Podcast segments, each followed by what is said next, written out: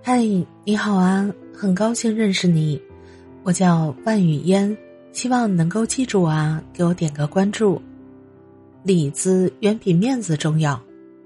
一代宗师里有一句话引人警醒：人活在世上，有的活成了面子，有的活成了里子，而只有里子才能赢得真正的面子。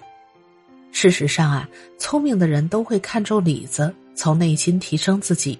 让自己变得越来越强大。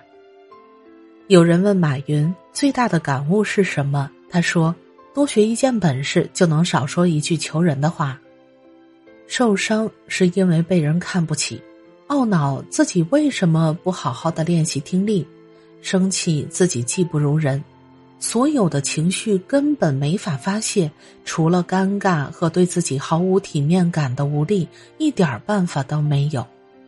那种感受啊，让我明白了一件事情：面子和自尊从来不是别人给的，而是靠自己的本事赚的。